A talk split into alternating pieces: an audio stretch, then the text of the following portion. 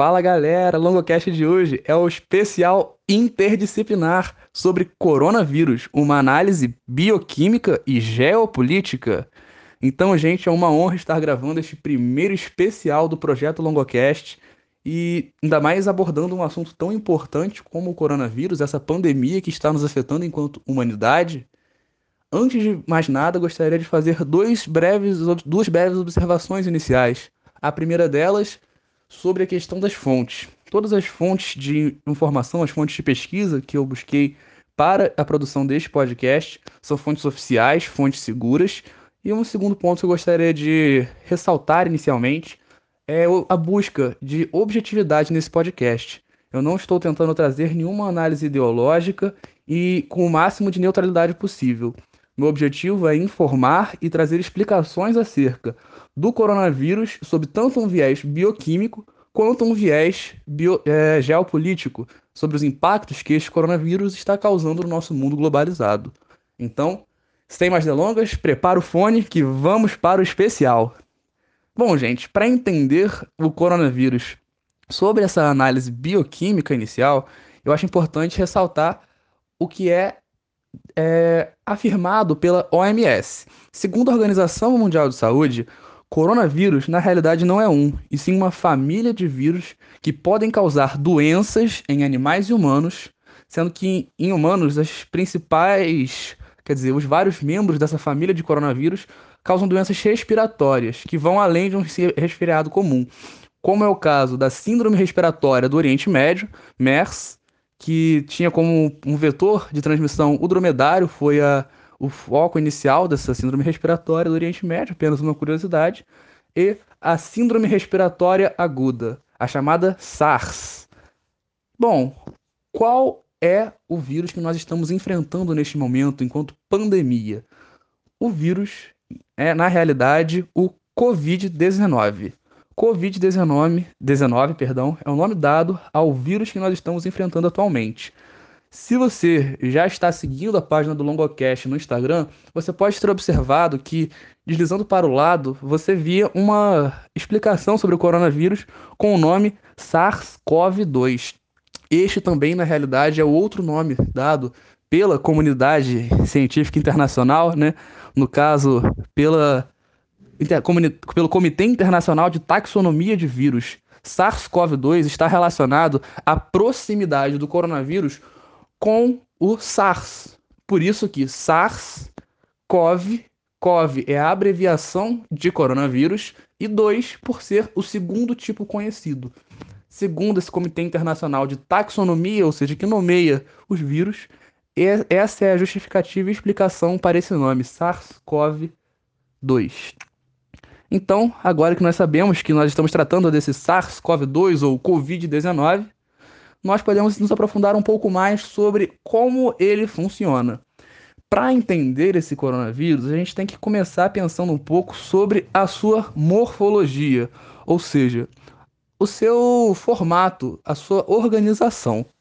Como que esse vírus se organiza? Aliás, como que os vírus em geral se organizam? Eles são seres vivos ou não?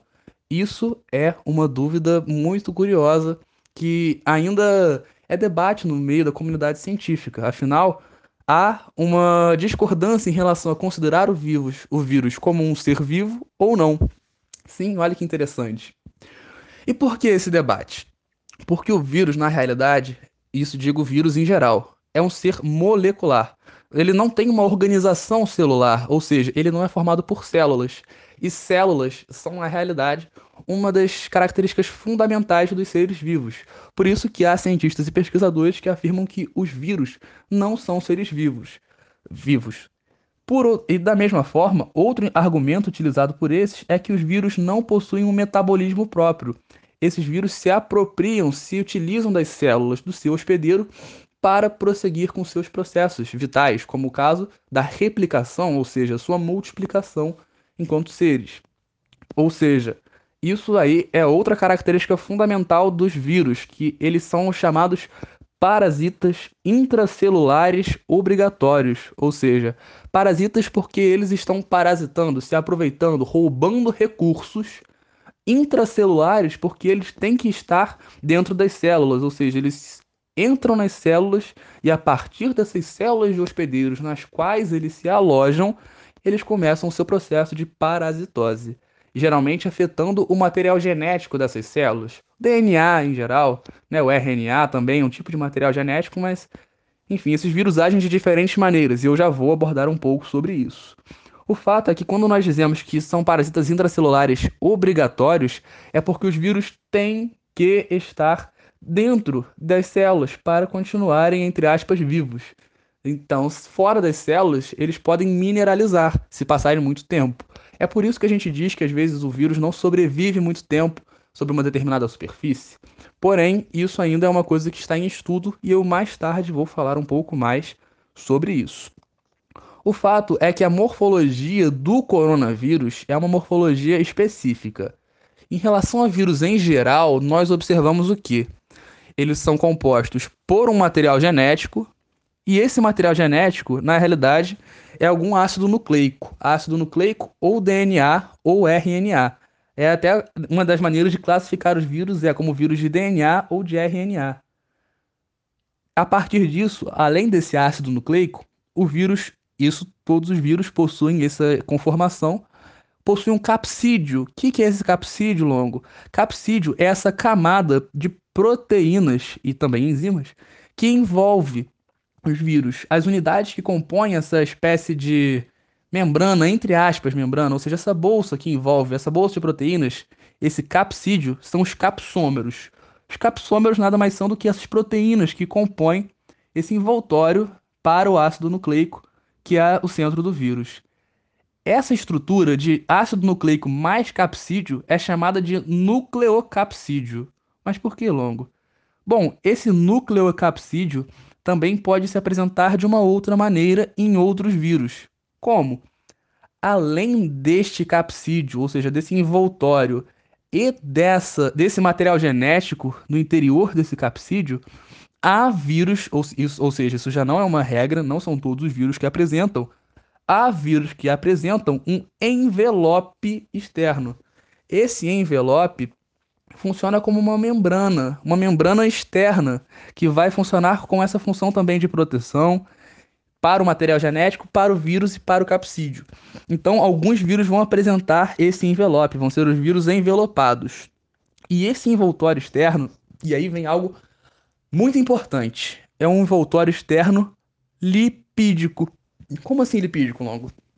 Feito de lipídios. Ou seja, esse envelope externo lipídico é algo fundamental para a gente entender o porquê da importância de, nessa pandemia de coronavírus, lavar as mãos com água e sabão, por exemplo. Por quê? O sabão tem a propriedade de quebrar esse envoltório lipídico, matando, assim, os vírus que podem estar nas mãos, evitando, assim, um contágio, por exemplo. Afinal, se você tem contato com uma superfície na qual o vírus ainda estava, entre aspas, vivo. Digo entre aspas por causa desse debate que eu apresentei agora há pouco. E não higieniza suas mãos com água e sabão, por exemplo, você, ao tocar os olhos, o nariz, a boca ou alguma outra cavidade corpórea, você pode estar permitindo que este vírus entre em você. E assim comece com o seu processo de multiplicação, o seu processo de parasitose, o seu processo tipicamente viral. Bom, eu vou abordar um pouco mais a fundo a morfologia do coronavírus, mas antes de falar da morfologia específica do coronavírus, vamos pensar um pouco na questão é, da espalhação, ou seja, da disseminação desse coronavírus. Pois essa é um conceito muito complexo, afinal, os vírus não têm uma regra específica de todos os vírus se espalham pelo ar ou se espalham pelo contato. Até porque são muitos tipos diferentes de vírus. Você apresenta vírus de, de DNA, vírus de RNA, de RNA senso positivo, RNA senso negativo, retrovírus. Meu Deus, longo. Tem que saber isso tudo? Calma, tudo em seu tempo. O fato é que o coronavírus é um vírus de RNA de senso positivo. Ou seja, o RNA do coronavírus, ou no caso do Covid-19 também, que por ser um coronavírus, ele é um RNA que é similar, ou seja, ele já assume uma função, ele funciona ao entrar numa célula como um RNA mensageiro. Como assim RNA mensageiro longo? Ou seja, ele não vai precisar passar por um processo de transcrição. Se você se lembra daquele conteúdo de ácidos nucleicos, de tradução do DNA, de transcrição, você sabe do que eu estou falando. Se você não lembra, relaxa que eu vou dar uma breve revisada. O DNA nada mais é do que um polímero, ou seja, uma cadeia de nucleotídeos, ou seja, são nucleotídeos são aquele, aquela molécula formada por um grupamento fosfato, um açúcar, que é uma pentose, e também uma base nitrogenada. Claro que a gente pode abordar isso de maneira muito mais aprofundada. O qual, é, qual é esse açúcar, essa pentose, né? Ele é um desoxirribonucleico, é uma pentose, é uma desoxirribose, perdão, ou é uma ribose. Isso vai diferenciar o DNA do RNA, assim como as bases nitrogenadas, mas por hora isso não é algo tão fundamental para a gente entender a dinâmica do coronavírus. Por que eu estou falando isso? Por que, que eu entrei nesse assunto? O DNA é uma dupla camada de nucleotídeos, de, de, é uma dupla fita né, de nucleotídeos que vai passar por um processo de tradução a partir da ação de enzimas, por exemplo, que vai se transformar num RNA, RNA mensageiro. Esse RNA vai passar por uma série de processos, como por exemplo o RNA transportador, o RNAT, até ser traduzido, ser transcrito, perdão, é outro processo, a transcrição, em uma proteína. Cada gene vai ser responsável posteriormente pela transcrição de um aminoácido, e esses aminoácidos vão compor as proteínas. Esses aminoácidos são as, as partículas, ou seja, as moléculas que vão fazer a composição posterior das proteínas. E as proteínas estão em, na maior parte das nossas estruturas corporais. Por que, que eu trabalhei tanto isso, falei tanto sobre isso? Porque o RNA viral é, do coronavírus tem senso positivo, ou seja, vai funcionar como sRNA mensageiro. Ele vai ser diretamente transcrito em proteínas. E isso, galera, é muito importante para a gente entender um processo clássico do coronavírus, que é a alta taxa de mutação. O coronavírus passa por muitas mutações justamente por isso. Porque quando o nosso corpo vai promover por exemplo, uma divisão celular, quando acontece esse processo, às vezes, de separação, você vai ter o quê? Uma revisão dessas cadeias, dessas fitas de DNA que foram formadas, para ver se elas foram formadas da maneira certa. Assim como quando vai haver a, a tradução e transcrição, há enzimas que vão estar atuando nesse processo de checagem para evitar mutações no DNA, por exemplo a partir do momento em que o RNA viral é diretamente um RNA mensageiro, ele tem uma tendência de sofrer mais mutações. Por quê? Porque não há esse processo de revisão e logo não há essa edição desse RNA viral. Então, ele tem uma tendência maior de sofrer mutações. E isso é algo muito comum de ser observado quando se pensa no coronavírus, essa taxa de mutação. Agora, eu ia falar um pouco sobre essa questão de espalhamento do coronavírus, disseminação, acabei entrando muito nessa questão específica sobre o RNA viral, porque é muito importante para a gente entender realmente esse processo de mutações do, do coronavírus, do Covid-19 ou do SARS-CoV-2 é, nesse processo todo. Enfim, sobre a disseminação, ele é um vírus que passa de pessoa para pessoa. Segundo a Organização Mundial de Saúde, ainda não há uma confirmação de que ele possa ser espalhado pelo ar, e acredita-se, portanto, que isso não aconteça. O que acontece de fato? Gotículas de secreções, como por exemplo a tosse, quando uma pessoa contaminada com o coronavírus tosse, espirra ou simplesmente fala, gotículas de saliva, por exemplo, podem ser expelidas, gotículas essas contaminadas com o vírus. Quando uma outra pessoa tem contato com alguém infectado, essas gotículas podem é, afetar e podem servir como meio de propagação para o coronavírus. Como assim? Quando alguém tosse, espirra e às vezes espirra na própria mão e posteriormente, não sei, por exemplo, apoia-se num corrimão, esse corrimão vai estar contaminado, porque a pessoa possui o vírus, espirrou na própria mão, no que põe a mão sobre a superfície, o vírus vai sobreviver por algum tempo ali. Quanto tempo o vírus sobrevive, Longo? Isso também é algo muito debatido. Até a presente data, não há comprovações sobre é, um padrão em relação ao coronavírus. A OMS apenas diz que ele pode sobreviver cerca de algumas horas em algumas superfícies, conforme principalmente o material. Porém, não vamos nos prender a essa questão especificamente de tempo em cada superfície, em cada material, porque ainda estão sendo feitas pesquisas.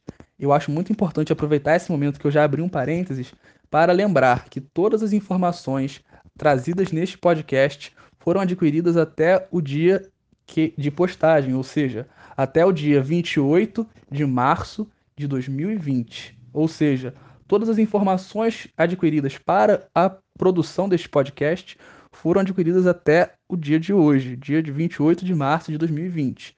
Ou seja, se houver posteriormente uma comprovação relativa a isso, é impossível que haja neste podcast informação sobre isso.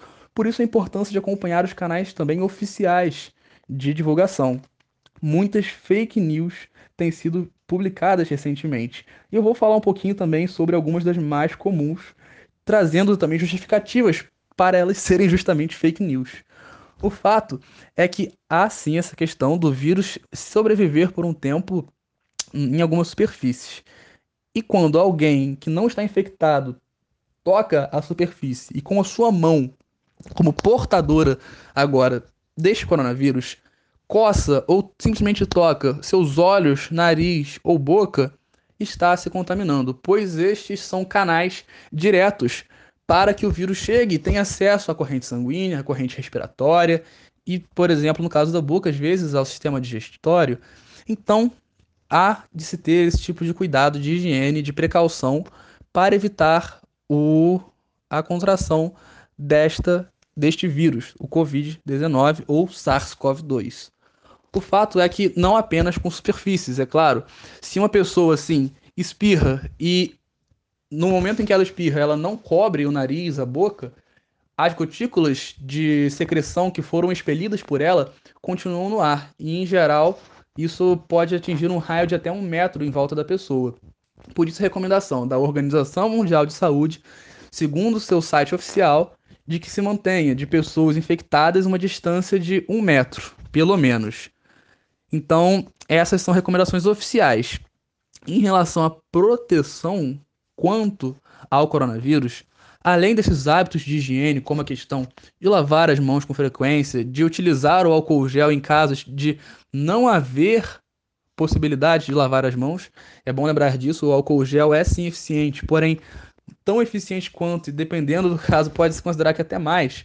O álcool gel, ele é algo que não deve ser a nossa prioridade. A prioridade deve ser sempre lavar as mãos com água e sabão, sempre de preferência, para não só poupar o álcool gel, mas também porque a água e o sabão já são suficientes. Como eu expliquei agora há pouco, para quebrar essa, esse envelope de lipídios que envolve o vírus. Com isso, o vírus acaba morrendo e você já está mais seguro em relação à questão da contaminação. Você se protege com esse tipo de medida. Além disso, manter a distância de pessoas que estão com o coronavírus é algo importante. Ah, longo, mas e se a pessoa estiver convivendo com alguém? Então, neste tipo de caso, convivendo com alguém, cuidando de alguém que está com o coronavírus, a recomendação da Organização Mundial de Saúde, do Ministério da Saúde, se baseia em manter os cuidados de higiene, principalmente, também evitar o, uso, é, o contato direto. Quando tiver a necessidade de aproximação para determinados tipos de cuidado, preferência utilizar máscara. A máscara não é algo que vai proteger qualquer pessoa que estiver usando qualquer máscara. Há máscaras específicas, afinal, não se pode achar que qualquer tipo de máscarazinha que comprou de papel por aí já vai ser eficiente. Há os tipos específicos de máscara. Porém, eu não acho que seja fundamental abordar neste podcast esses tipos de máscara, afinal, não é algo tão, pelo menos no meu ponto de vista, algo tão provável de ser cobrado, sim, vestibulares. O fato é que, em relação a esse uso de máscaras, é bom pensar também nas pessoas que estão com o coronavírus e precisam, por algum motivo, sair ou ter contato com outras pessoas. Essas pessoas devem sim utilizar a máscara se possível, para uma questão de evitar uh, o espalhamento dessas suas gotículas de secreção quando fala, quando às vezes espirra, quando tosse, coisas do tipo. Até porque a tosse é um dos sintomas do coronavírus, que eu vou abordar daqui a pouquinho. Então é importante ter esse cuidado de higiene e também com quem está cuidando. Ao utilizar uma máscara própria, a pessoa que está cuidando também se previne de ter acesso a esse coronavírus, além desses hábitos de higiene. O isolamento social. Por que o isolamento social longo? Isso é algo que tem sido muito polêmico e eu vou abordar ainda um pouco mais quando eu for falar da parte geopolítica. Mas já nessa etapa bioquímica da análise, eu acho importante que haja um cuidado em relação ao pensar neste isolamento social, porque o isolamento social não vai evitar que haja total contaminação pelo coronavírus. Por mais que se isole, que se faça quarentena, essa contaminação sempre ocorre porque às vezes a pessoa vai precisar sair para comprar comida, ou ainda algumas pessoas que executam funções que não podem ser interrompidas, pessoas que às vezes trabalham no supermercado ou que simplesmente vão ao supermercado comprar, enfim, por uma dezena de fatores, a contaminação vai ser, seria pelo menos, reduzida com este isolamento social. Por quê? Pois você evita o contato entre as pessoas. Quando você evita o contato, você também diminui as possibilidades de contaminação. Mas isso tudo eu vou abordar com mais profundidade na etapa geopolítica. Por ora, pense que o isolamento social é uma das maneiras de proteger-se em relação ao coronavírus, a questão da quarentena. E também por quê? Pela questão da incubação. Segundo a Organização Mundial de Saúde, eu gosto sempre de frisar a fonte das notícias, para que não haja duplos entendimentos, que não haja, às vezes, uma confusão em relação a isso. Segundo a Organização Mundial de Saúde, o período de incubação do coronavírus pode durar de 1 até 14 dias. Ou seja, a pessoa pode demorar para apresentar os sintomas. Sintomas, Longo? Que sintomas seriam esses?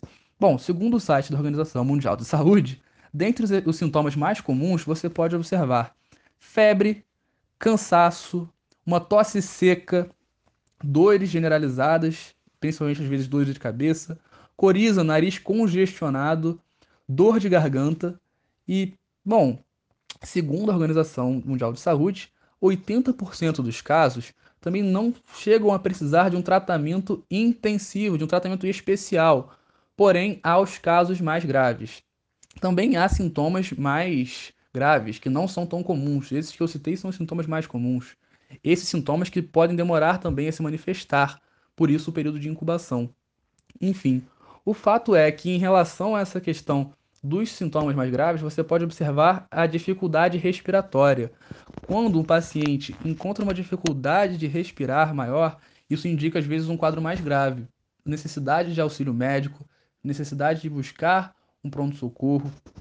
Então, gente, é só mais um parênteses eu não sou formado em medicina, eu busquei fontes seguras, informações seguras, contato com profissionais da área, contato com pessoas formadas para gravar esse podcast da maneira mais completa possível e com informações mais assertivas possível. O fato é, se você estiver com algum sintoma grave, procure informações também segundo as fontes de mídia segura, busque informações de fontes confiáveis e em casos mais graves, também consulte um médico por telefone, mas essa questão do contato social é muito complicada. Tanto que o aplicativo do SUS, no, no caso de nós brasileiros, ele é uma saída muito interessante, porque é uma maneira mais fácil de você ter acesso a essas informações, segundo fontes oficiais, pelo menos. O fato é que esses problemas de dificuldade respiratória são os sintomas mais, é um dos sintomas mais graves, que indica uma possibilidade de evolução mais grave da doença. E quem está neste grupo de risco longo? Esse grupo de risco é composto principalmente, então, quando eu digo principalmente é porque não estou falando de todos, mas principalmente por pessoas idosas, pessoas que apresentam um quadro de hipertensão, ou seja, pressão alta, pessoas que têm problemas cardíacos, diabéticos e, por exemplo, pessoas que às vezes fizeram transplante, sim, por tomar imunossupressor, ter um sistema imunológico mais afetado naturalmente, são alguns dos casos de pessoas que fazem parte do grupo de risco. Isso segundo também o site oficial da OMS. O fato é que uma das notícias que circulou por um tempo é de que apenas essas pessoas vão desenvolver os sintomas mais graves, o que não é necessariamente verdade. Há registros ao redor do mundo, segundo uma série de fontes oficiais, de pessoas jovens, de pessoas que não apresentavam necessariamente esses quadros de composição do grupo de risco que vieram a falecer devido ao coronavírus. Então, é importante se ter cuidado em relação a isso. Os mais jovens, as pessoas que estão fora desse grupo de risco, não são imunes, apenas possuem menor probabilidade de contrair os sintomas mais graves, de apresentar um quadro mais grave de evolução da doença. Então, tendo em vista isso, podemos pensar um pouco sobre essa questão da, da origem do coronavírus. Afinal, nós já falamos um pouco sobre a disseminação, sobre a proteção e sobre como ele se manifesta, quais sintomas.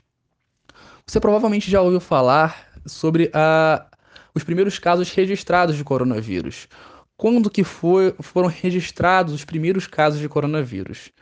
Trabalhadores na cidade de Wuhan, na China.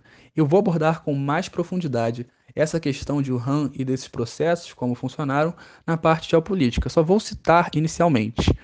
Por quê? Porque eu quero falar um pouco sobre essa parte dos trabalhadores de Wuhan que trabalhavam nesse mercado de animais, animais vivos, animais exóticos também, que estavam lá. Por que é, trabalhar um pouco sobre isso nessa parte bioquímica? Porque eles foram internados no hospital com um quadro a princípio de pneumonia. Porém, essa pneumonia se apresentou de uma maneira um pouco diferente, e os médicos, ao fazerem investigações, perceberam que se tratava de um novo tipo de vírus anteriormente não detectado.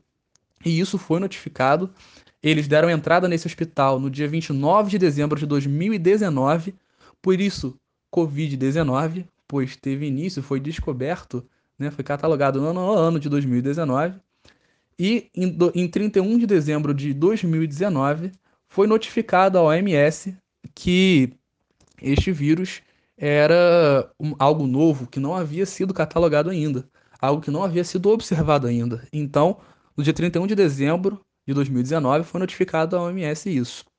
Em 30 de janeiro de 2020, foi decretado esse estágio de emergência internacional por conta do coronavírus por parte da OMS. Então, gente, relembrando agora só um básico sobre o coronavírus para podermos nos aprofundar um pouco mais sobre as suas especificidades né, é, que o caracterizam. O vírus apresenta esse núcleo capsídeo, esse ácido nucleico, mais um capsídeo de proteínas. No caso do coronavírus, esse envoltório de é, lipídios, basicamente, essa membrana lipídica que o envolve, esse envelope. E o coronavírus é um vírus de fita simples, esse é um, é um vírus de RNA, RNA de senso positivo, que é lido rapidamente. Agora, por que coronavírus, Longo? Por que, que eles vieram a dar este nome? Se você já viu uma imagem do coronavírus, uma dessas imagens de desenho, essas imagens artísticas ou imagens reais tiradas pela microfotoscopia, você pode perceber que o coronavírus tem uma série de é, projeções, uma série de, é, de estruturas externas um pouco diferentes. E essas estruturas que, segundo os estudiosos, lembravam uma coroa, por isso o nome coronavírus, pois esta família de vírus, o nome corona, que vem do latim, significa coroa. Essa família de vírus apresenta essa característica. Se você já entrou no Instagram e conferiu a postagem sobre a, sobre a divulgação desse podcast, você pode observar que o coronavírus tem que há um desenho ao lado dessa postagem sobre o coronavírus de uma maneira um pouco mais didática. E o que eu busquei representar nessa imagem? Que eu também tive acesso por uma outra fonte. Algumas dessas proteínas que compõem essa camada. Essas espículas do vírus, como são chamadas, são algumas proteínas que estão à sua volta, à volta desse envelope, que compõem esse envelope de uma maneira um pouco específica. Então, se você não viu, sugiro que você dê uma olhada no Instagram para poder ter uma noção um pouco mais clara em relação a isso. O fato é que dentre essas proteínas a gente pode citar algumas principais. Por exemplo, as proteínas S, que atuam colando o vírus a outras células, ou seja, essas proteínas S, que são, que são proteínas S pelo, pelo nome spike né, estão por parecerem espinhos, estão relacionadas ao quê? A colagem, a conexão, a junção do coronavírus com outras células. Você também vai encontrar as proteínas E, que ajudam na infecção de outras células, ajudam nesse processo de transferência do material genético do vírus para a célula hospedeira. Você vai observar essa membrana, ou seja, esse envelope lipídico, que é uma bolsa, que é um envoltório do vírus. Já no seu suposto núcleo, né, no material genético, as proteínas N, proteínas N, essas que vão ter uma ação específica de proteção, entre aspas, camuflagem contra o sistema imunológico do hospedeiro. Como assim camuflagem, Longo? Evitar a detecção para permitir que o vírus tenha tempo de começar a sua proliferação mais rápida.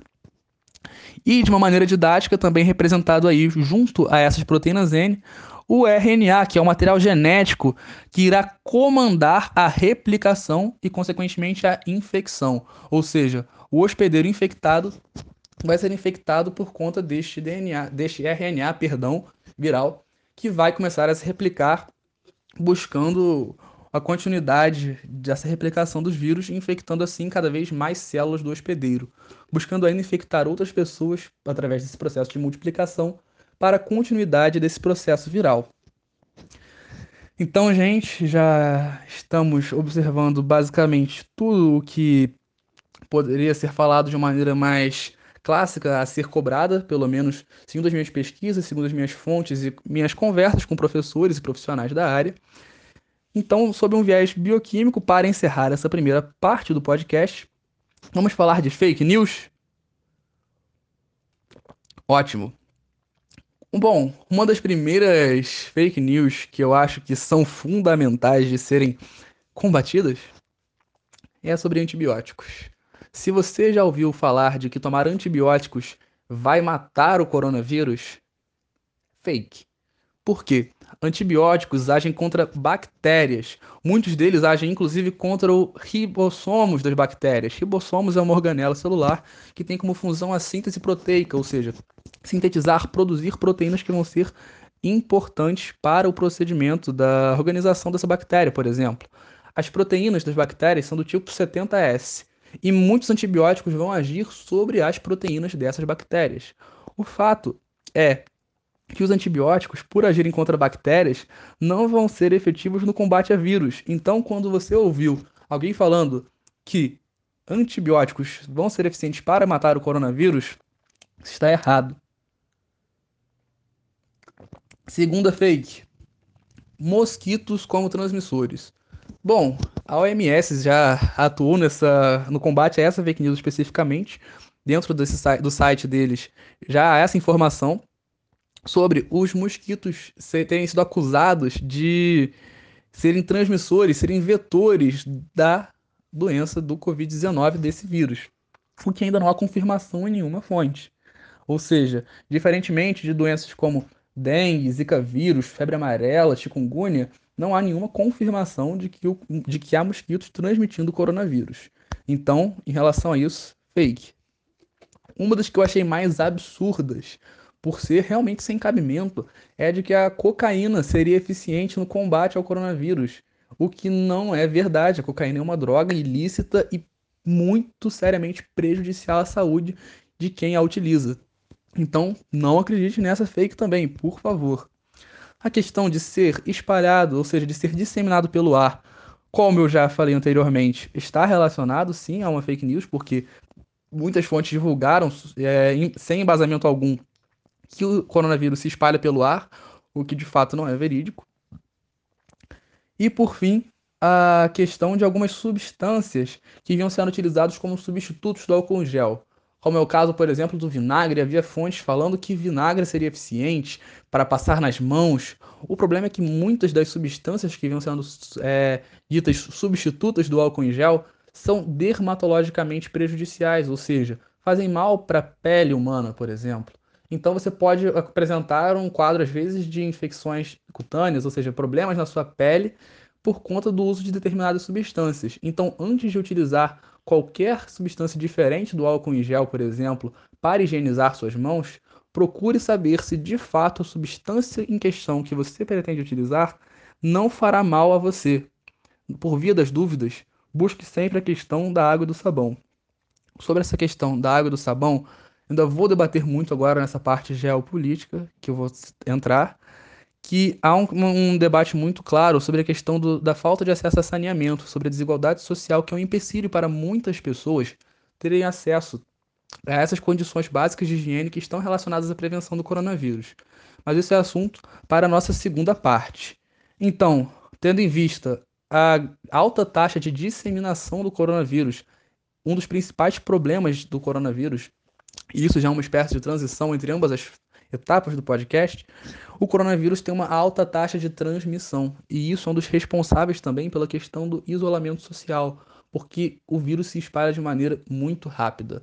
Ele tem uma facilidade enorme, tanto que ao observar os gráficos recentemente expostos em diversas emissoras de televisão, em diversos sites e fontes de notícia, você percebe um crescimento vertiginoso, ou seja, um crescimento exponencial. Exponencial é aquele crescimento que acontece com uma rapidez enorme entre um diferente espaço de tempo, por exemplo. Então você observa um crescimento muito rápido entre o número de contágio e disseminação do coronavírus. Portanto, é algo a se tomar um cuidado muito grande justamente por essa capacidade de contaminação em massa que ele possui. Então, tendo em vista a quantidade de mortes que já foi registrada no mundo até o presente data, segundo dados do El País, um jornal, é, até o dia 28 de março de 2020, às 3 horas da tarde, no mundo morreram mais de 660. É, perdão, morreram não. Perdão, foram contaminadas mais de 660 mil pessoas e há mais de 270, é, perdão, mais uma vez, 27 mil mortes, 27.700 mortes confirmadas, segundo é o país no dia 28 de março. Ou seja, no mundo, repetindo, 660, é, 600 mil 660 casos confirmados, por isso eu me confundi, um número um pouco mais difícil de falar, perdão, e 27.730 mortes confirmadas pelo novo coronavírus. Tendo em vista esses dados, nós sabemos que não é uma gripe simples, não é uma gripe comum, não é só uma gripezinha, é uma gripe muito séria, é um caso realmente muito importante, muito sério que está sendo apresentado. No Brasil, até o mesmo horário, até o mesmo dia, 28 de março de 2020, segundo é o país, 3.904 casos com 111 mortes, segundo números oficiais. Segundo os números oficiais conseguidos pelo jornal e oferecidos pelo jornal É o País. Então nós temos essa concepção agora de que é algo muito sério, algo que atinge o mundo inteiro. Aliás, você sabe por que é classificado como uma pandemia e qual a diferença de pandemia para outros tipos de surtos de doença? Não? Então deixa que eu te explico antes de entrar na parte geopolítica, a gente pode entrar um pouco sobre essa questão. Por que pandemia? A pandemia é uma epidemia que atinge grandes proporções e, se espalha, e pode se espalhar por mais continentes ou por todo o mundo.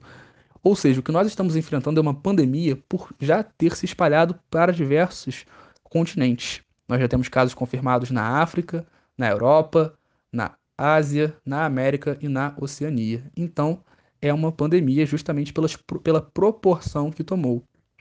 O que viria a ser uma endemia? Uma endemia é uma doença que se manifesta regularmente numa determinada região, com um número médio de casos, como é, por exemplo, o caso da dengue no Brasil. Todo verão se observa um, um número grande de casos de dengue em território brasileiro. Uma epidemia, já não mais uma endemia, mas uma epidemia, é quando ocorre um número médio, de, é, quando esse número médio de casos é extrapolado de uma maneira mais alta do que o normal. Ou seja, a gente pode chamar isso também de surto epidêmico. Em geral, esses casos também podem estar relacionados a uma doença sem precedente na região. Assim, quando você encontra às vezes uma doença que não é característica de um local e essa doença começa a se proliferar de maneira muito rápida, você pode chamar isso de epidemia ou surto epidêmico. Por isso que o conceito de pandemia se refere a uma epidemia com, com proporções globais, com proporções que extrapolam limites de continentes. Então é algo importante de se observar, é um conceito muito importante que pode sim ser cobrado em vestibulares e mais do que apenas os vestibulares, a gente pode pensar isso para a vida. São conceitos importantes a gente ter em mente. Dito isso, só para encerrar essa parte de alguns conceitos importantes, eu também separei aqui o que viria a ser agente etiológico, ou seja, o que é o agente etiológico? É o causador de uma patologia, de uma doença. No caso, o vírus Covid-19 é o causador da doença. O vetor é todo ser vivo capaz de transmitir um agente patológico. Um caso que a gente pode citar como exemplo é o vírus da dengue. A dengue é um vírus que é transmitido, ou seja, que tem um vetor que é o mosquito. Então, tendo esses mais esses conceitos em mente, eu acho que a gente pode encerrar assim uma uma parte bem interessante que eu acho que foi esse podcast relacionado à parte bioquímica. Tendo encerrado a parte bioquímica, vamos para a geopolítica. Longo, o que, que eu preciso saber sobre o coronavírus no que diz respeito à geopolítica? Por que, que você quis fazer um podcast com esse nome? Bom, galera, eu quis trazer essa parte de geopolítica porque o coronavírus está causando impactos muito grandes no mundo inteiro. Quando eu digo impactos muito grandes no mundo inteiro, isso se refere a, a várias faces diferentes. Isso está relacionado a questões que a gente não, que às vezes a gente nem passam pela nossa mente, mas vamos em parte. Por que o coronavírus tem uma, um alcance tão grande e tão rápido? Além da sua alta capacidade de transmissão, que já é algo a se considerar para a sua rápida proliferação, algo interessante de ser observado é a questão de que este vírus é, surgiu, culminou, veio à tona numa era de um mundo globalizado. Sim, no mundo globalizado. E o que viria a ser esse mundo globalizado? O mundo globalizado, segundo uma definição é, que surgiu nos Estados Unidos, por, em meio a algum contexto universitário, nos anos 80, esse mundo globalizado nada mais é do que um mundo que tenta explicar essa nova fase do capitalismo em expansão. O termo globalização significa exatamente isso. Nós formos pesquisar isso, a gente encontra essa informação.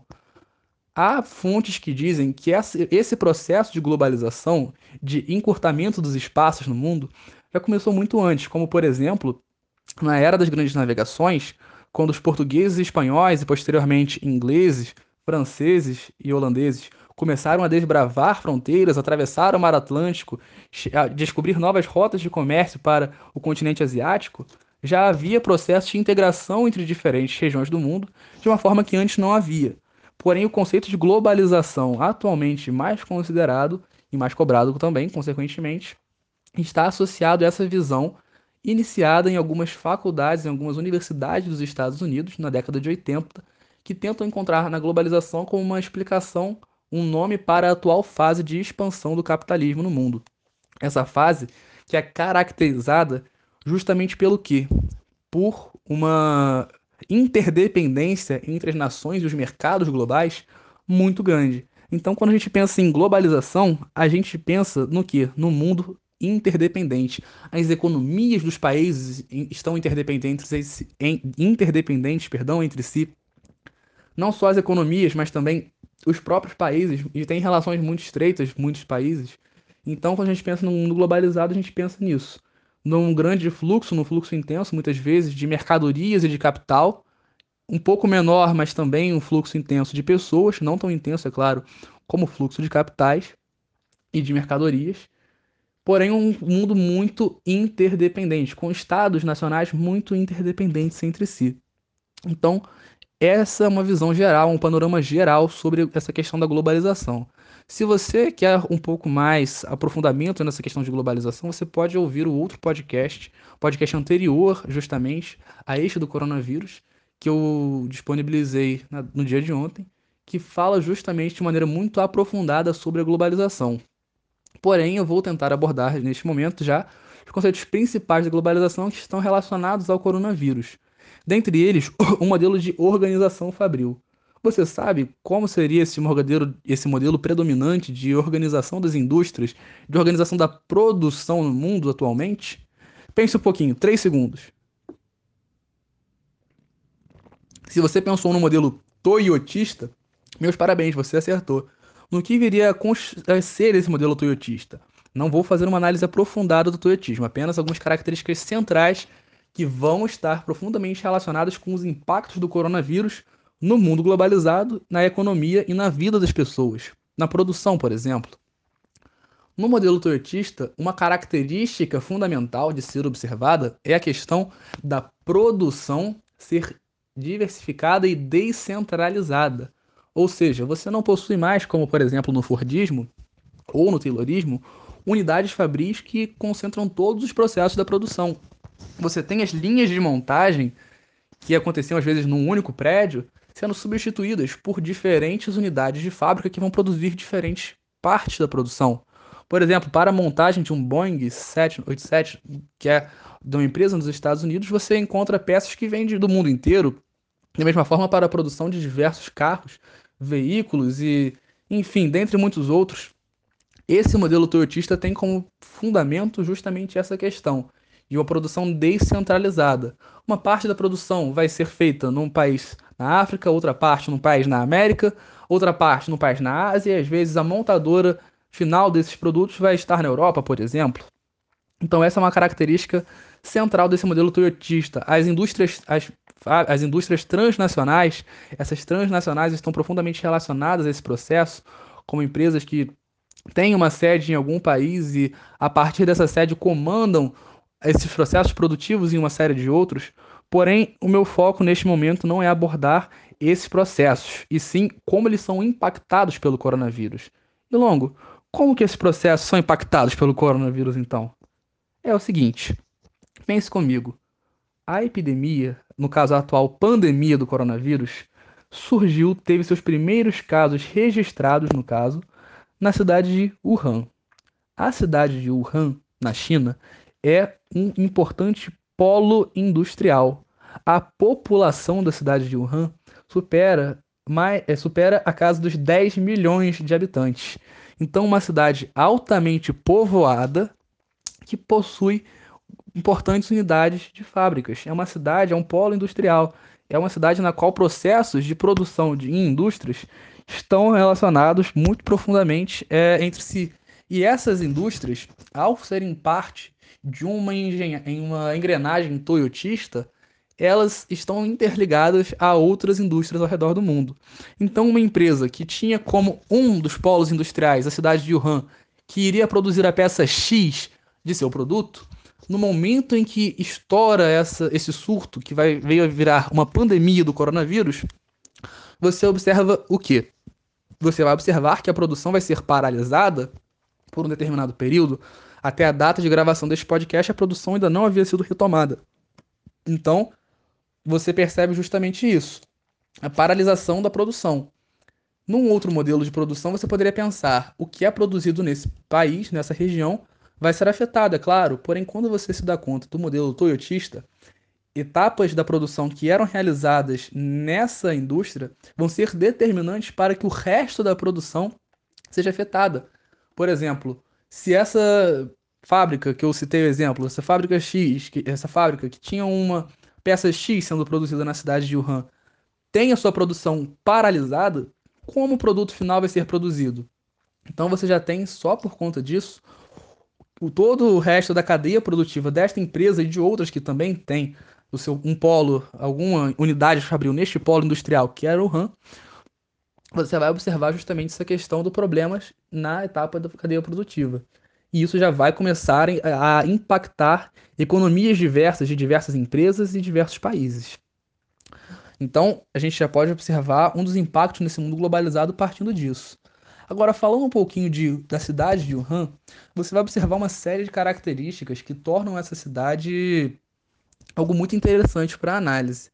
Dentre essas características, a questão de submoradias, que muitas pessoas não tinham acesso, por exemplo, a condições de saneamento ideais nessa cidade, e não só nessa cidade, vou abordar isso novamente posteriormente. Então, essa, essa, esse contexto, muitas vezes conturbado, pôde propiciar mais facilmente a proliferação do vírus, que já é um vírus, relembrando, de rápida proliferação. Quando nós falamos que é um vírus de, vírus de rápida proliferação, quando se defende a questão, às vezes, por exemplo, do isolamento social, também se tem como objetivo, além de proteger as pessoas mais vulneráveis e as pessoas que conseguem, têm condições de manter esse isolamento, é importante pensar também, em relação a essa questão do isolamento, justamente uma maneira de evitar a, o sobrecarregamento dos sistemas de saúde dos países. Mas isso eu vou falar um pouquinho daqui a pouco de novo. O fato é que, em relação à, à cidade de Wuhan, algo muito interessante está próximo, que é a cidade de Xangai. A cidade de Xangai é uma das zonas econômicas especiais da China. E o que são as zonas econômicas especiais, Longo? Traduzindo, zonas econômicas especiais são polos, basicamente polos capitalistas dentro de uma economia comunista, que é a economia chinesa. No caso, a China, que atualmente enfrenta uma guerra comercial com os Estados Unidos, possui essas zonas econômicas especiais nas quais acontecem relações comerciais de uma maneira mais intensa. Resumidamente é isso. Essas regiões são regiões de um intenso fluxo de pessoas e mercadorias. Então, um dos possíveis fatores que auxiliou na proliferação, é claro, possíveis fatores, é bom deixar claro isso, é essa proximidade com zonas econômicas especiais, zonas de intenso fluxo de pessoas. Dito isto, podemos é, avançar um pouco para algo que a gente é, enxerga como categórico. Quando eu disse que ia falar depois sobre o colapso de sistemas de saúde, é o que eu ia falar agora. É o que eu vou falar agora, no caso.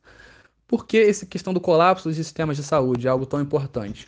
Conversando com alguns professores e profissionais da área, pesquisando em várias fontes, fontes seguras, a gente pode encontrar uma questão que tem sido muito abordada pela mídia, que é a tal da curva da proliferação do coronavírus, uma curva achatada com a questão do isolamento social.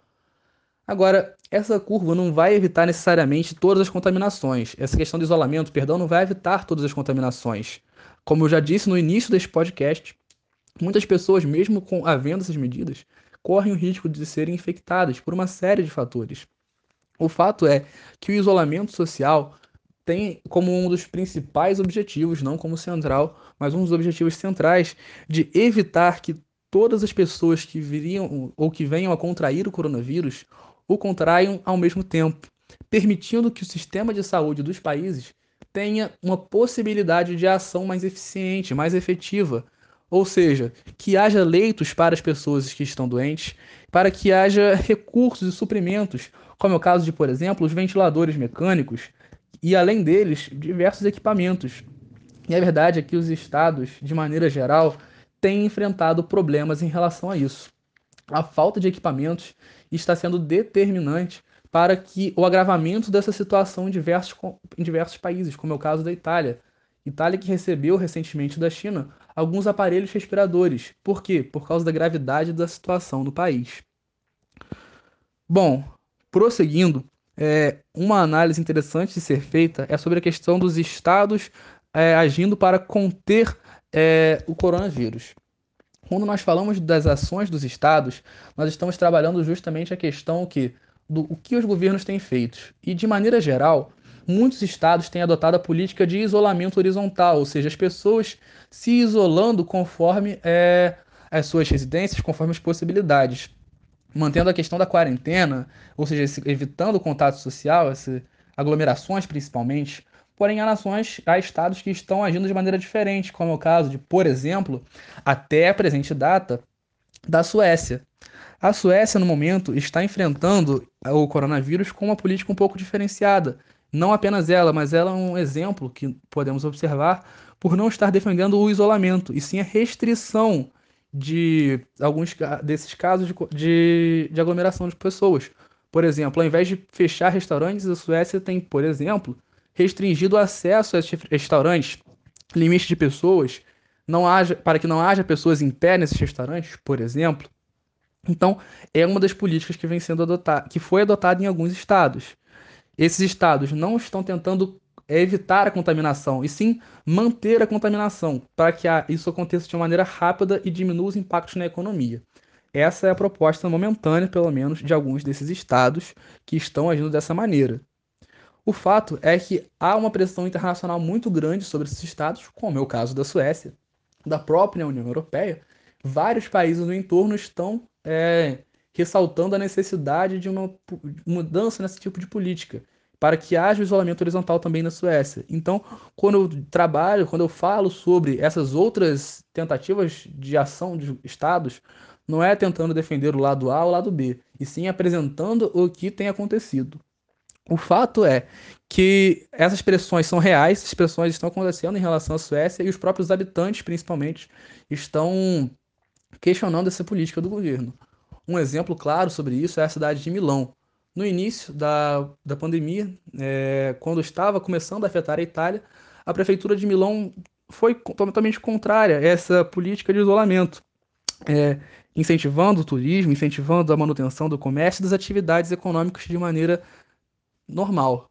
Porém, recentemente, é, no dia 26, o prefeito de Milão veio publicamente pedir desculpas por ter reconhecido que ele tomou a decisão errada e ter mantido esse tipo de relação. Isso em Milão, na Itália. A Itália é um dos países que no momento está enfrentando esse quadro de maneira mais grave, com um número de mortes mais acentuado. E algo interessante de se observar também em relação a essa articulação de estados para a contenção do coronavírus, um que é interessante a gente observar é a China. A China é um estado nacional que é bacana a gente observar por ser o estado de origem, ou seja, aonde surgiu o coronavírus. Né, é, pelo menos os primeiros casos do coronavírus registrados. Então, os primeiros casos aconteceram em Wuhan e o que o governo chinês fez? Como tem funcionado essa articulação do governo chinês? Qual a sua resposta? Cinco segundos para pensar. Bom, se você pensou em estratégias de contenção, isolamento social, paralisação das atividades econômicas, você está de parabéns. O governo chinês, por ser um governo altamente centralizado, agiu de maneira consideravelmente rápida, por mais que haja muitas fontes que, que condenem a ação do Estado chinês com, uma, com supostas acusações de tentativas de suprimir as informações relacionadas a sites, a noticiários que tentam indicar isso. Porém, o fato em relação à contenção, à articulação do Estado chinês, é que atualmente o coronavírus já se encontra consideravelmente mais controlado em relação ao número de, pro, de contaminações de casos novos por dia. Tanto isso é um fato que recentemente a, o governo propôs a volta dos cinemas, é, volta do funcionamento dos cinemas. Porém, quando perceberam que isso propiciaria uma volta no aumento do número de casos, e voltaram atrás, cancelaram essa proposta. Algo interessante que também explica é, essa proliferação do coronavírus é a questão de uma melhora na qualidade, no quadro econômico é, chinês nos últimos anos. A China recentemente passou a figurar como a segunda maior economia global, confrontando diretamente a suposta hegemonia dos Estados Unidos enquanto principal economia do planeta. A famosa guerra comercial entre China e Estados Unidos tem dado o que falar nos últimos tempos, afinal, diversos produtos e indústrias de ambos os países estão constantemente concorrendo para essa questão de uma suposta sobreposição em relação ao mercado internacional. Figurar como a principal economia é algo que está sendo é, motivo do conflito entre esses países. Não um conflito necessariamente militar, e sim, é por isso o nome guerra comercial. O fato é que com a China figurando com uma condição econômica melhor, com essa melhora no quadro econômico do Estado chinês, quando digo Estado me refiro ao país, China, muitos turistas começaram é, a, digamos, surgir da China. Ou seja, a prática de turismo por parte de chineses começou a ser um pouco mais natural. E como o coronavírus possui é, essa, esse período de incubação, torna-se mais difícil, principalmente no início da pandemia, quando não havia o registro dos casos ou ainda uma é, maneira mais rápida, mais fácil de checagem percebe-se que há uma possibilidade, uma das teorias é, ditas é de que esse grande número de turistas chineses existentes atualmente, por conta também deste quadro de melhora econômica da China, perdão, pode estar relacionado também a essa disseminação. A verdade é que são muitos os fatores. Há também a questão do turismo para a China, ou seja, pessoas que iam à China ou iam a países que estavam no início de processo de contaminação e com isso contraíam o vírus ao voltar para casa, começavam a chamada disseminação doméstica, a disseminação dentro do próprio país. O fato é que alguns países na Ásia foram menos afetados por isso. Países como a Coreia do Sul, Taiwan. E, bom, vou te dar uns 5 segundos para pensar por quê. Se você pensou no SARS, você está correto.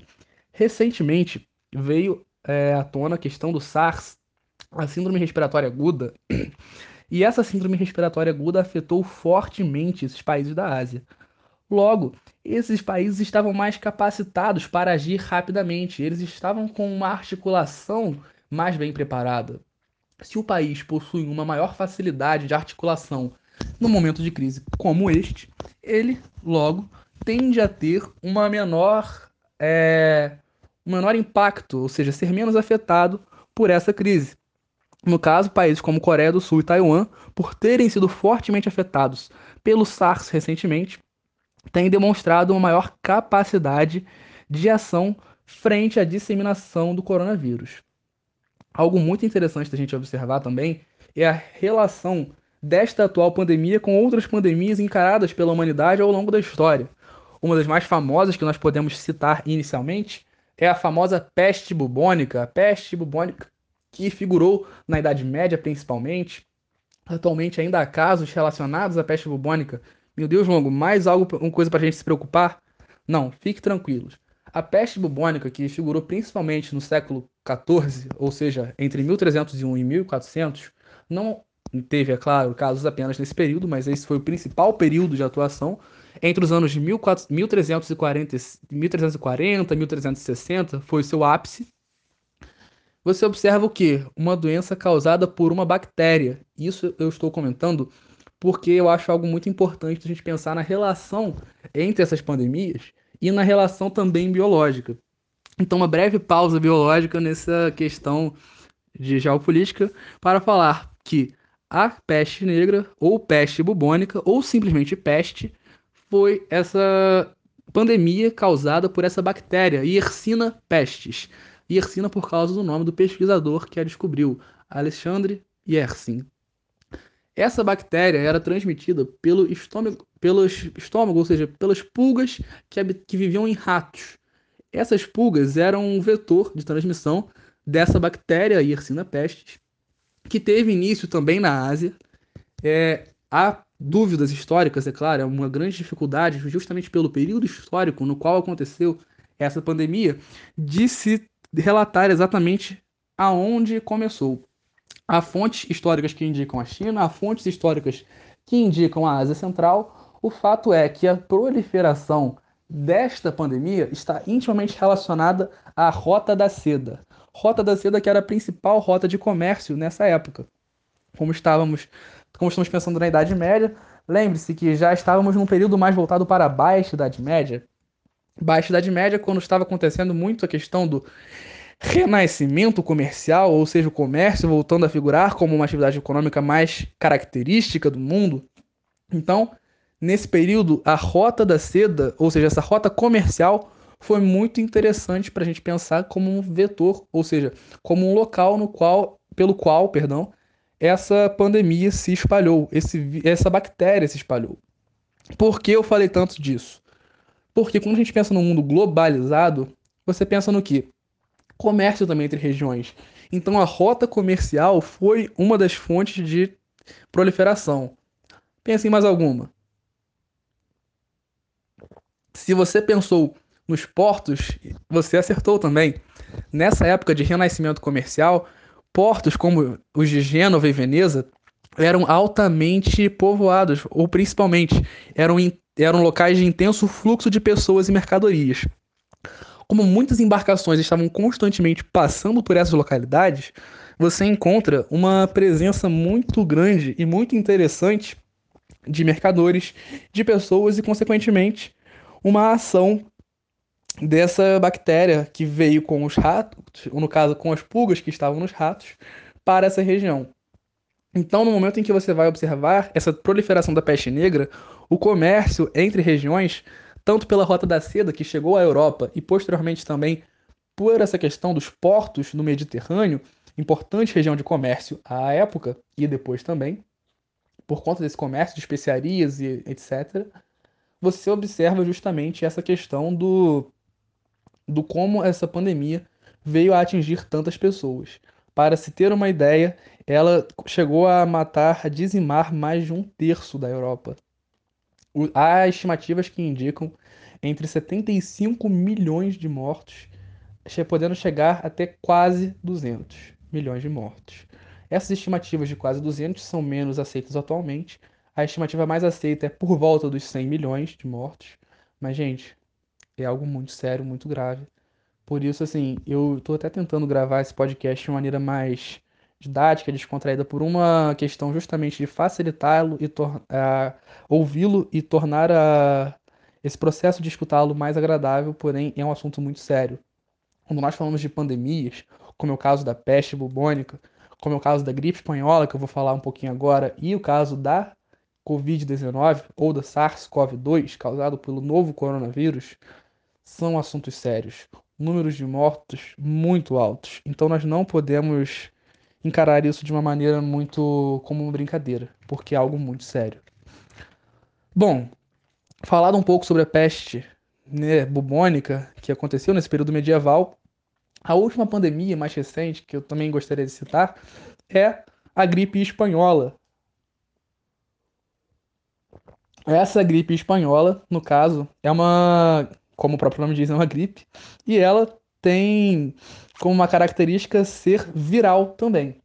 Então, tem-se a peste bubônica bacteriana, transmitida pelo Yersinia pestis, que era a bactéria responsável pela proliferação. Ah, mais um adendo, um leve parênteses. Yersinia pestis não foi totalmente extinta, apenas sofreu diversos processos de mutação. Atualmente, ainda há esta bactéria no nosso mundo.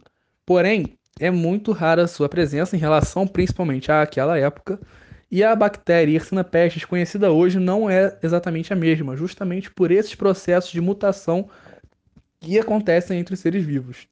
Claro que não vai acontecer só entre os vírus, né, gente? Esses processos de mutação estão relacionados ao processo de replicação. No caso dos vírus de RNA, senso positivo, como é o caso do coronavírus, essa, esses processos de mutação são mais acelerados e mais comuns, por conta da sua formação, por conta das suas características básicas enquanto um ser. Agora, no que diz respeito a outros seres vivos, como bactérias e os próprios animais, essas mutações também vão acontecer. Não com a mesma velocidade, mas também acontecem. O fato é que nós podemos enxergar essa gripe espanhola como a última pandemia que aconteceu recentemente e ela é considerada por muitos a maior pandemia da história da humanidade.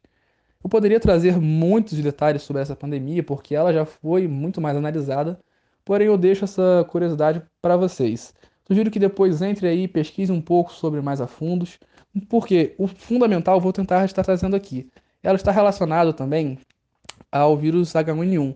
Porém, eu estou sugerindo essa questão da pesquisa por um viés mais didático. Não acho que seja tão fundamental aprofundar tanto sobre a gripe espanhola nesse momento. O que eu queria trazer da gripe espanhola também é o grande número de mortes que ela trouxe, aliado também à sua rápida contaminação, e o principal também, é claro, era o fato de ser viral. Eu quis citar a gripe espanhola principalmente por isso por ter sido a última pandemia encarada pela humanidade em 1918 e por ser viral, tal qual o Covid-19. Uma breve curiosidade é que essa gripe espanhola afetou muitos lugares. E um dos lugares que foi afetado não só com sua população, mas também com figuras públicas foi o Brasil. O presidente do Brasil, o presidente eleito, o chamado Rodrigues Alves, foi vítima da gripe espanhola.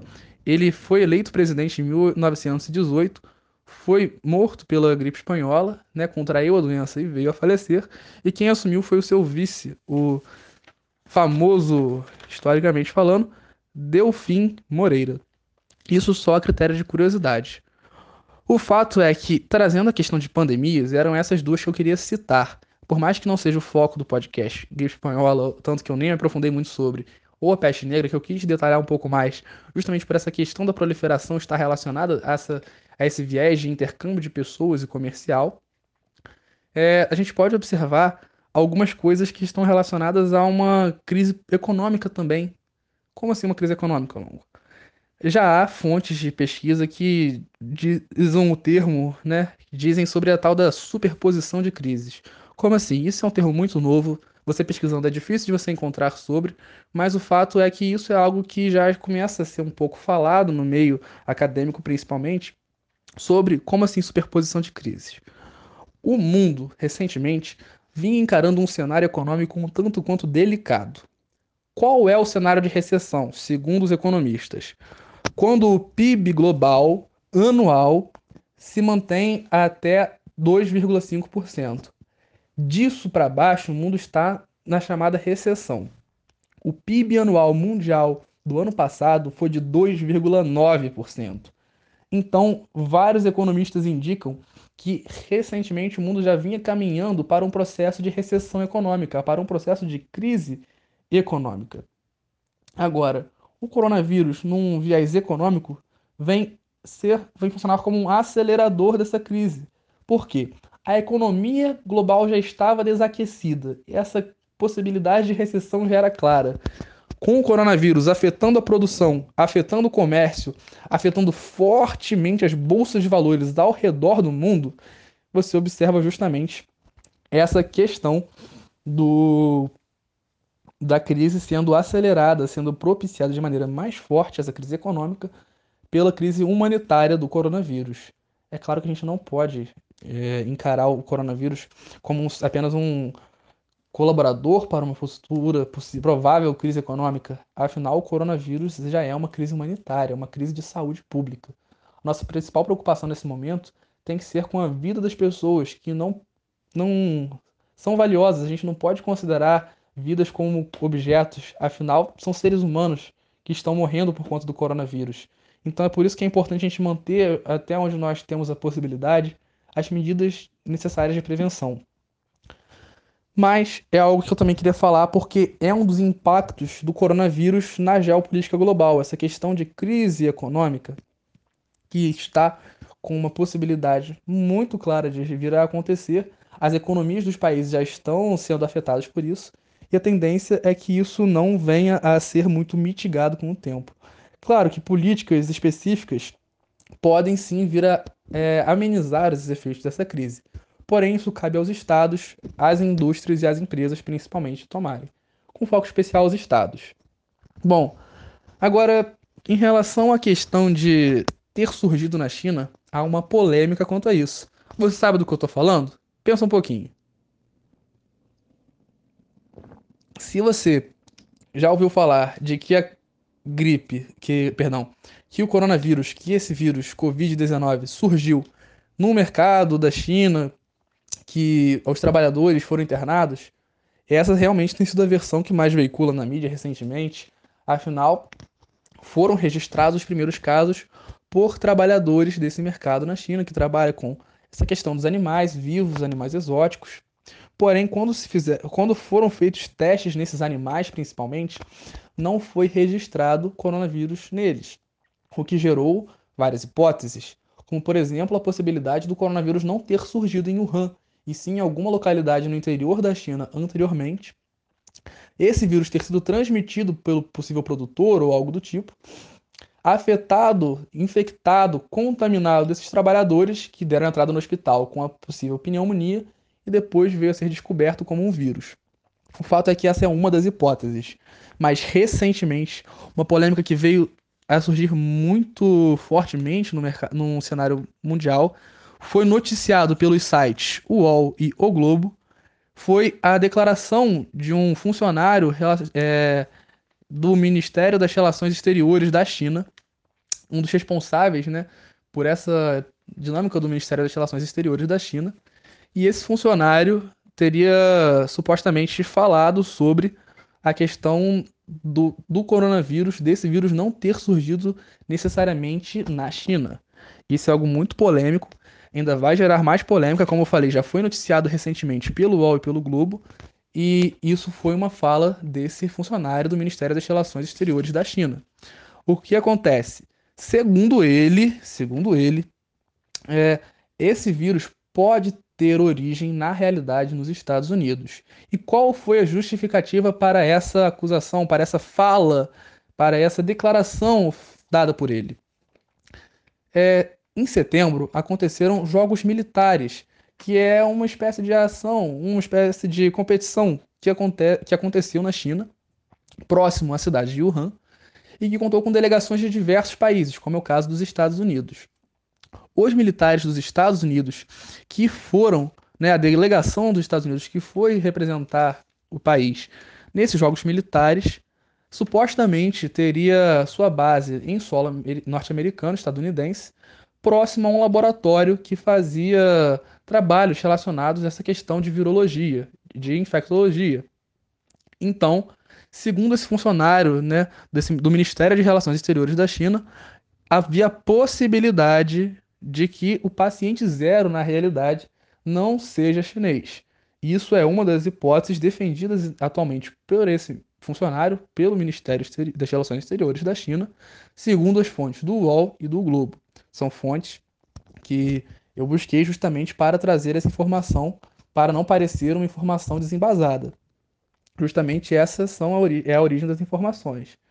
No caso, essa hipótese supostamente é reforçada pela, pelo fato de alguns funcionários do hotel no qual a delegação dos Estados Unidos ficou alojada ter sido diagnosticada posteriormente com o coronavírus. Mas isso são apenas especulações no momento.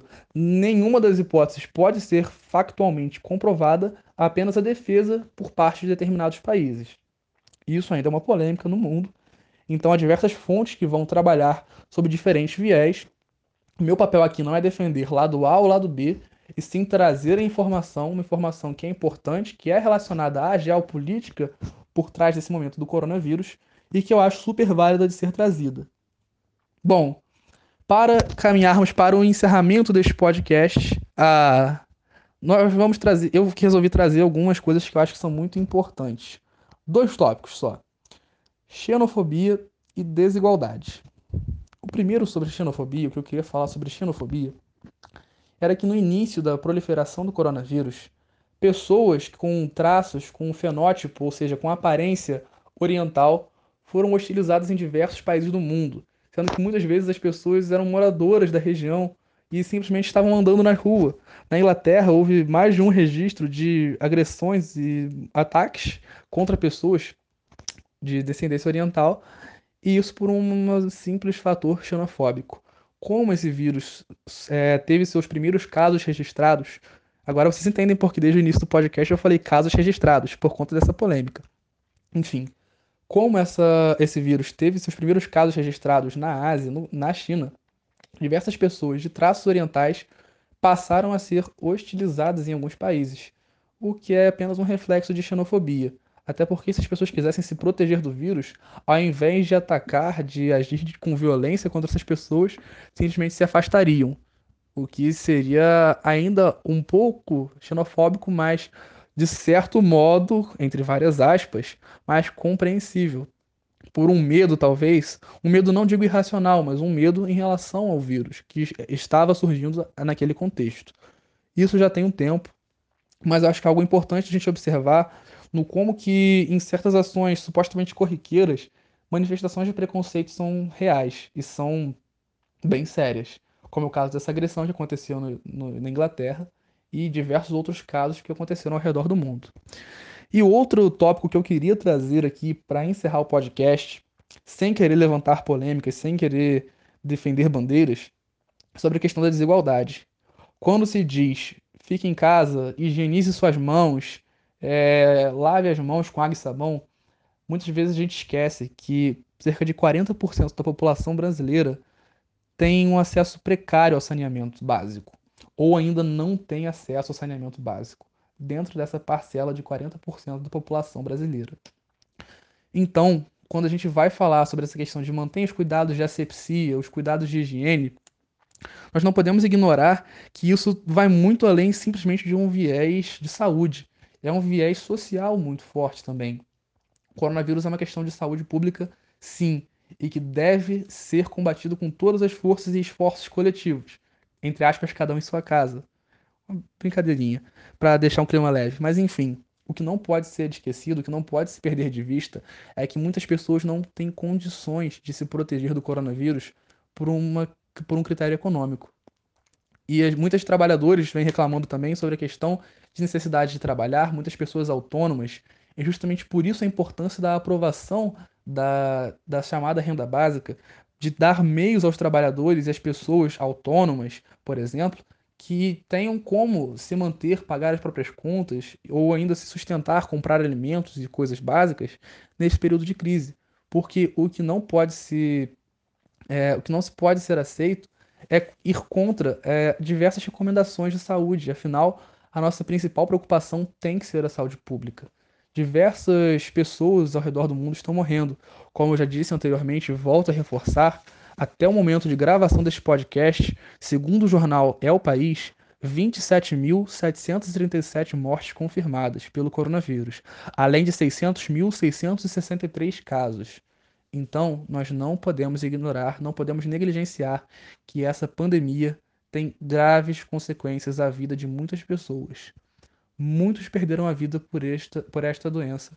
E nós não podemos negligenciar que muitas outras pessoas ainda podem ser contaminadas com isso. Então, peço, mantenha os hábitos de higiene, faça a sua parte, mas também cobre das autoridades que tomem as medidas cabíveis aos estados, ao, ao país e ao município para que permita e dê condições às pessoas de manter esse isolamento, que tenham condições de manter a sua, os seus cuidados de higiene. Afinal, o isolamento social é uma das principais formas de combater o coronavírus. Então, mantenha-se ativo em relação a essas cobranças, porque nesse momento o papel do Estado é ajudar a população mais necessitada, a população que está precisando de um apoio. Então, é hora, gente, de agir, é hora de união e é hora de se cuidar. Então, reforço essa mensagem para encerrarmos o podcast. Mantenha os cuidados de higiene, lave as mãos, evite tocar olhos, nariz e boca. Só saia se for realmente necessário. E lembre, cobre as autoridades necessárias para que façam pelo país. A questão da renda básica é fundamental para esse momento. E não digo isso defendendo o lado A ou o lado B eu penso justamente no povo, no povo que está precisando, precisa trabalhar sim, mas precisa trabalhar para garantir o seu sustento. E esse sustento pode, pelo menos nesse momento de crise, ser assegurado pelo governo, que tem como função proteger a vida dos seus cidadãos. Então, gente, se cuidem, se preservem, se guardem, pois o coronavírus é uma ameaça muito séria. Uma ameaça global, é uma pandemia. Dito isso, meu muito obrigado por ter ouvido até aqui. Foi um prazer estar com você em todo esse podcast. Espero contar com a sua é, presença nos próximos podcasts, ouvindo, reproduzindo-os. Muito obrigado, foi um prazer e até a próxima. Valeu!